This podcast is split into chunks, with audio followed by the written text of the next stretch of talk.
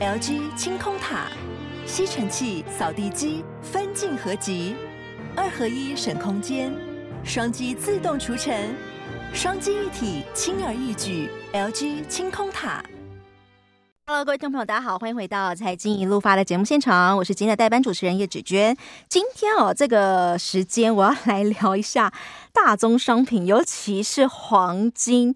好，今天你应该觉得说今天的黄金啊，非常的历史性的一刻，因为它突破了一个历史新高，一度突破每盎司突破了两千一百一十一美元。当然了，主要的原因是因为市场乐观的看待说美国联准会有可能在明年的时候降息，然后因此让金价在今天创下了历史哦，是历史新高。不过随后获利了结的卖压出笼哦，在亚洲盘的部分后来是回到了每盎司两千零八十六美元，而同一时间间。呢，默默的，你就会发现，之前走势也不是很好的比特币，在今天也直接突破了四万美元大关，这也是去年五月以来的首见。诶，今天的这个黄金市场非常的热闹。好了，我们来欢迎一下我们电话连线现场的是统一期货分析师卢昱衡，昱衡哥好。主持人好，各位投资朋友，大家好。我先，我要先说一下，我先自曝一下，因为之前我本人我必须得说，我没有那么的看好黄金，因为我想说，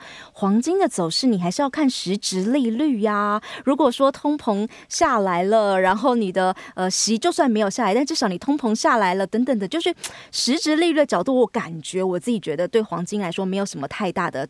优势期待，它在那边，但是默默的它就这样子突破了历史新高。市场给他的解读是说，哦，因为市场很乐观，看待联准会要准备降息，真的是这样吗？还是有什么样的因素让黄金在这几天突然这么的强势呀？好，在极短线上面，确实是因为市场对于这个呃升息到顶，然后开始转为降息的一个乐观期待。但极短线是以这样子的一个方式去做一个喷出。但事实上，我们观察一个长黄金比较长期的走势，可以发现说，没错，刚才子娟所提到，黄金原本是从跟着实质利率去做一个相反的一个走势，就是跟、啊、嗯，因为它它不会升小黄金嘛，对不对？但是哎，钱放在银行定存，哎，现在联联总会利率又这么高，我们美元定存。说不定就可以敲到四趴多五趴多，但是呢，诶，呃，虽然汇率的部分还是会有风险，但是毕竟黄金它就不知息的产品，到底为什么黄金可以在这个时间点创造历史新高？我们可以发现说，如果你比较把观察时间拉长一点点，其实这三年有好几次它都冲到两千多，嗯，啊，两千一百多，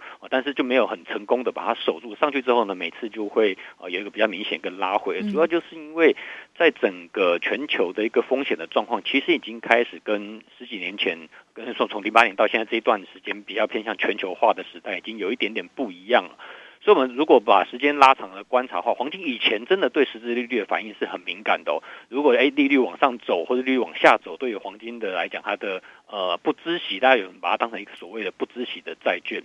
所以黄金它对实际利率很敏感。那我们发现说，在最近这三年，它的敏感度下降了。为什么呢？因为其实说，在这几年来，我们发现各国的央行，尤其是新市场的一些国家，包含像中国或俄罗斯，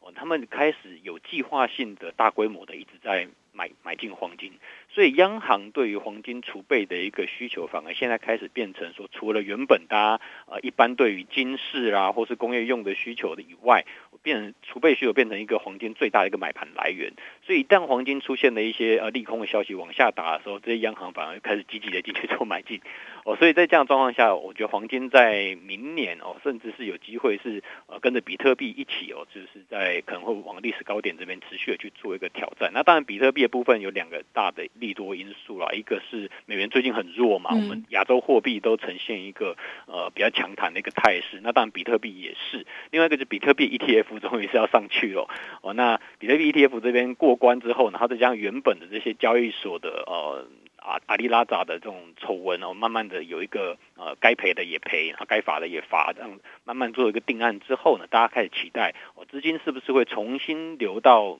非美元的这些集团里面，包含黄金，包含我们新兴市场的国家，或甚至比较投机的比特币啊、虚拟货币这一块，感觉又生机蓬勃了起来。所以我觉得联准会其实在这一次的升息，我觉得短线上对于我们呃各个行业或包含股市影响很大。我们二零二二年的一个整全球的一个大空头，都是因为联准会升息升很快所造成的。但是如果你把眼光稍微放长远一点来看，你就会发现。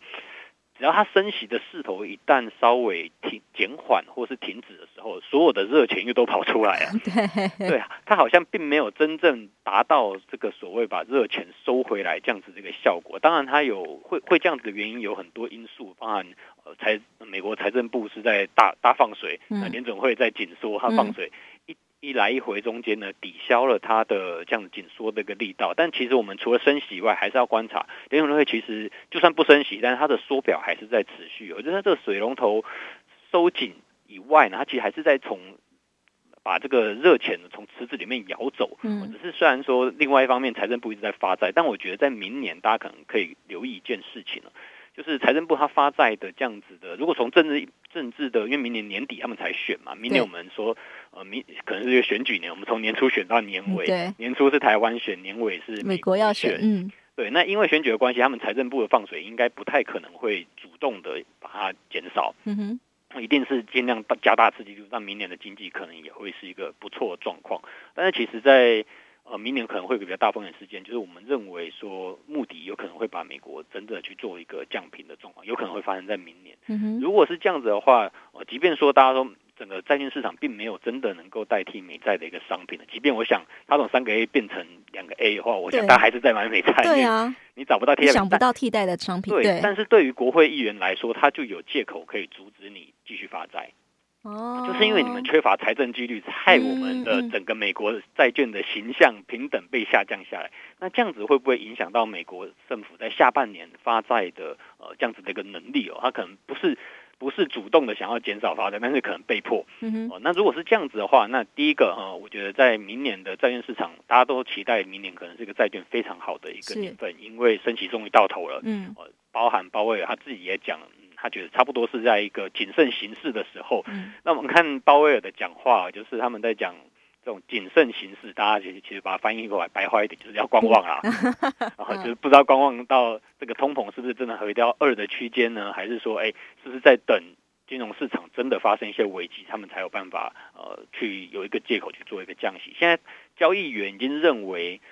明年三月就要降息，而且明年、哦、已经提早到三月了。对。之前还在讲五，对我之前在讲五月，嗯，对。那因为原本五月的时候，因为联总会认为联从我们从联总会的点阵图会看到出来，官员们认为至少会降到一个 percent 嘛，但是现在交易员认为可能要降一点五个 percent，就是六码六码。嗯，对。但现在市场上开始在。呃，我觉得现在今天已经有一些反应了，就是第一个黄金，你可以看到说有一些获利了结的卖压，然后股市这边呢也可以看到有一些创高之后拉回，没错，对，如果这个拉回比较算是比较大波段的拉回，或者说一个呃有办法持续这个拉回有办法持续的话，那大家就要留意一下，就是现在有一点点过度乐观，就大家认为明年三月要降息哦，那。嗯如果我们来讲，来拆解一下降息可能情境，第一个，明年三月的通膨回到两个 percent，我觉得虽然在下降啊，但回到两个 percent。我觉得二字头有可能，但是你说回到二点五以下，我觉得有点太快。嗯哼，应该是不太可能会有这样的状况发生。另外一种就是可能真的有一个比较大的金融危机出来。哦，那从比较大金融危机的画面去看、去去想象的话呢，那其实第一个，美国第四季的 GDP 现在大家在有一些银行开始预估，可能会比原本猜的一点八更差，嗯，可能就一点二。我们从他之前看到的呃，美国的。的这个 PMI 的部分其实也没有表现得很好，但是市场现在非常开心，就是你经济越差，他们就越开心，因为很快就会。这是很吊诡的一件事情，你经济很不好的，但是金融市场很开心这样子。对他们就是期待这个经济很不好，然后你看联总会就是因为你升息升到我们市场不好，所以你看吧，赶快降息，赶快降息。他们就希望用这样子的方式来逼迫联总会，呃，放弃他们的一个紧缩的一个循环哦，那他们可以赶快从升息循环进入到降息循环哦，那这样子的话，市场才终于能够松一口哦，松一口气出来。嗯，因为有一个呃比较，算是我们在研究的时候，常常会发现到，就是为什么这一次美国的升息升这么快，他们的经济好像没什么受到太大的一个影响和打击。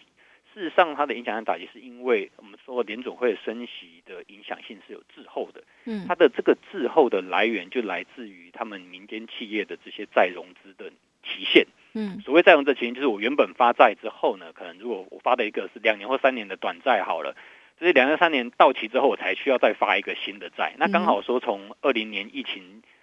刚爆发的时候到现在二二二三年。哦，差不多一个短债的周期要结束，所以要新发的债的时候，哎，现在利率高了，对你新发的债利率就高，那你债券的应该说你的新发债这个再融资的成本一下子就转转换的变得比较高。那其实从如果说大家对企业比较不了解，其实从美国的房地产市场你可以看到一些端倪。他们今天房地产市场是在还是在相对价格是比较高的位置，但是成屋销售就是所谓的二手屋啦，买房的买。买气没有像以前那么旺，甚至连卖家都不愿意拿出来卖。为什么？因为他们美国的房贷跟我们不太一样。嗯，我们是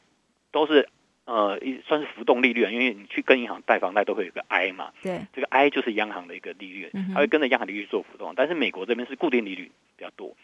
嗯，也就是说他们的呃原本房贷，不管你现在联总会升到多少了，房贷三十年前是两趴，我就是一站到底的。对，所以他们就哎。诶原本有换屋需求的人都不换了，嗯，为什么？因为我换屋之后，我从两趴的利息可能要变到现在六趴七趴，嗯哼，那这样子我对我来讲支出会提高非常多，那他们就不愿意去换房，所以没有卖家了。那买家你要买的话，就只能加价买，嗯，那现在能够买的人，他们通常也都不太需要贷款，因为现在贷款利率也很高，对，所以现在能够买房子，在美国买房子的人都是一些呃。可以直接买，然后他不用贷款出来的人，对，那卖，所以他们就很容易把房价推高，但是会发现一个现象，就是叫做价涨量缩。好，我们先休息一下，再回到节目现场。Hello，各位听众朋友，大家好，欢迎回到财经一路发的节目现场，我是今天的代班主持人叶芷娟。好，继续来介绍跟我们电话连线的是统一期货分析师卢玉。好，我们来继续来来关心的时候，刚刚我们在呃进广告之前，我们在聊的是说，哎，现在看起来呃市场交易员在押注的是认为说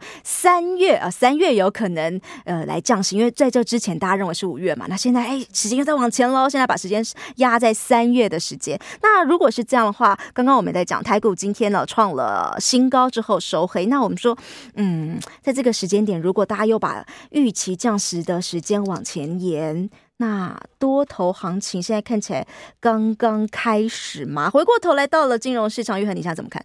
好，我认为其实整体来讲，十二月是一个易涨难跌的这个月份啊，所以十二月刚开始就马上去创了一个我们今年的一个新高点。我认为这个多头行情确实是还没有结束。那我也认为说，在十二月的部分有几个嗯可以比较关注的一个时间点，其实这礼拜就蛮多了。嗯，明天晚上有他们美国的职位空缺，那我们知道说现在最近都是美国经济越不好，股市越好嘛。如果职位空缺，对，如果突然缺了很多，这个如果说职位空缺变得很少，就是说他们现在哦都都没办法都是。失业率要往上走的话，那市场我觉得反而会更开心。然后这礼拜其实都是劳动的一个数据了，礼拜三 ADP，礼拜五是非农数据，其实就看他们劳动跟通膨的一个情况。然后在下个礼拜三，哎，下个礼拜五十十二月的十五号，就是他们美国十二月份合约的一个事务日。嗯，所以一般来说，从合约结算的一个角度上面来看，如果是一个多头合约，就是说从九月涨到十二月的话。那都会在那个礼拜哦，很容易是会相对是收高的，所以我说，即便今天台股是创高之后去做拉回，我们假设这个礼拜如果都是一个高档震荡的盘好了，那下个礼拜其实又变成多头是有机会去做一个攻击，然后在下个礼拜就是十二月二十几号，二十十二月二十号就是我们台指期十二月合约的一个结算，所以一直到这样子到圣诞节前，感觉起来。在只要肋骨轮动的状况是健康的，而今天跑到散装航运这边来了嘛？嗯、对，其实散 BDI 的指数往上走已经有一段时间了。那我们稍微看一下说，说主要可能还是在啊巴拿马运河这边的一个运输的一个情况，有些干旱啊，增加一些费用。整体来看呢，航运或者说不管是货柜还是散装，今年都算是沉寂一整年都没什么涨到啊。嗯，那年底的部分轮到他们稍微有一些表现，我觉得也不算意外。哦，毕竟说行商在呃疫情这几年其实赚了蛮多现金在手上了，所以其实如果你从呃股净比去看的话，有一些甚至还是相当不错的。但是你说明年的经济景气，嗯，是不是真的像想象中的这么好？所以或者说，嗯、如果你从升息的角度来看的话，大家认为是不是真的有这么坏？明年三月就要降息？是很快的就进入到这个所谓经济经济不好，强迫联总会需要降息这样子的一个阶段了嘛？但是我们从台湾这边的不管是景气灯号来讲也好，或是说出口的出口的数据来讲也好，看起来好像都走出了一个。短暂的一个谷底哦，开始慢慢去往上走升。我们从台湾 GDP 上从主计处的公布来看哦，明年的第一季应该会是这几呃会是一个相对的高点，然后因为这个年增率的关系哦，第一季之后开始持续的去往下去做一个逐季递减。所以，我们根据以往的历史经验呢，就是如果说 GDP 的高点在第一季的话，那股通常股市的高点在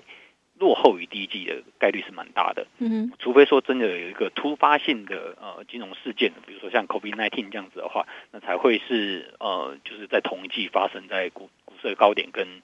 GDP 的高点是在同一季，不然通常是落后。嗯，我们回推到二一年的时候也是，二一年跟明年会很像。二一年的时候，呃，GDP 的高点在第一季出现，但股股市呢，股市一直涨到了年底。好，那再加上说明年又是一个所谓 AI 可能对营收贡献会比较明显的一个年份，所以我觉得从这样子的一个结构上面来看的话，明年股市应该还是有机会进一步的往上去做攻击。那债券市场的话呢，除我刚才提到的一个降频的可能性以外哦。如果说联准会这边升息的脚步已经确定停止了，那其实明年的债市可能也是会有表现的机会。所以其实现在大家对于明年来讲，会觉得是一个股债双涨，对 对，股债双涨，然后甚至是金发女孩哦，通膨又下来，然后经济呢比想象中的更好。但是呢，如果我们从呃过往经验来看哦，嗯，这样的情境确实是非常非常美好。但是呢，如果是走这个模式的话，大家还是要小心，就是在乐观中，如果说。真的变成了一些泡沫的情况的时候，比如说台股已经攻到了万八万九的时候，可能还是要去留意一下，因为以往啊，从高的利率开始往下，联总会开始真正降息的时候，事实上股市呢，非常是容易受到这个经济开始突然急坠的一个影响，成形成一个比较大的一个拉回，或甚至是呃回落的一个情况。所以我们说，嗯，在股市没有真正很热的时候，行情在半信半疑之中成长。但是如果你真的很憧憬了，真的就是充满希望了，要上看两万的时候，反而就真的是需要去小心一点点哦。嗯哼嗯哼，好，我先顺应一下这个玉恒刚所说的这个航运相关状况，因为在今天，呃，阳明海运啊，在今天阳明海运其实有举办法说会，那来看一下公司方的说法，因为大家还是问他聚焦说这个运价走势啊，船舶供给过剩的时候，何时这样的情况会缓解？杨明有回应哦，他们的官方的说法是认为说，今年、明年新船运力供给会达到高峰，所以他现在运价是有点压力的。不过预估要到二零二五，甚至要到二零二六年才有望缓解。哈，这个是今天下午杨明最新法说会。给出来的一个数字，好嘞，再来看到的是，我想要回过头来，还有一点点、一点点的时间，我要回过头来，想要来问的是铜价。玉恒，我刚刚啊看到了一条新闻，这是高盛，他说二零二四年他们的金属展望，他把那个铜啊，他把铜哦，他说在中国政策的带动之下，铜价目标价，他认为可以来到每吨。一万美元，其实铜哦，我记得今年初的时候，大家就一直很期待，因为随着中国的解封之后，大家就很期待它的价格。但我必须得说，铜上半年还真没什么表现，就是这个呃，中国我们期待它的经济复苏没有表现的时候，铜价今年其实也还蛮闷。然后现在高盛跟你讲说，他对于金属的展望，认为明年的铜价可以涨破每吨一万美元大关。你你怎么想？好，事实上确实哦，就是铜价其实跟中国的联动性是相当的高，所以除非说我们真的有看到中国的经济有明显的复苏的迹象啊，或是说在整体美中对抗格局有出现转圜的一个余地，如果不是这样子的情况下，我觉得从整体的结构上面来看，中国市场这几年确实是让投资人蛮多投资人失望的。那我觉得在明年有出现大幅度转机的机会，看起来。可能我现在比较悲观，所以我觉得 你现在看铜是相对来说悲观的。对，因为第一个我们可以看到说铜的工业之母铜，嗯，它从 LME 的一个库存水位来看哦，其实库存水位是在是在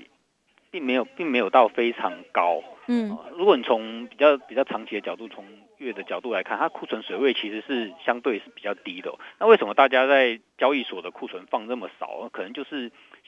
想要想要买的时候才才去才去抠货，就是他们没有希望把库存囤的太多放在这边。哦，那其实代表说它整个的呃需求链是比较短的。那就代表说对于未来的不确定性其实很高，所以才没有 hold 在那里。对，对，它并不是因为需求很多，大家一直抠，所以里面没有卖家，所以没库存。它是因为没有人要，没有人想做，是交易清淡的概念。对，交易是比较清淡的，所以说它还并没有真正进入到一个呃。随着这个景气复苏所带动的一个状况，如果你从月的库库存的月的角度上面来看，现在就是一个明显的一个下降趋势啊。从一四一五年开始，那事实上中国的经济也是从一四一五年的高峰之后呢，就呈现一个呃比较偏向震荡缓跌的一个走势。所以其实铜价，我觉得明年应该还是跟中国经济有高度的联动。但金价的部分虽然同样是金属啊，但是它的金融属性比较多。嗯，所以金价反而在明年，我觉得会是一个蛮有机会的一个商品，继续往上攻高的机会。现在才在历史新高嘛，我们知道多头上涨的时候可以涨很多倍。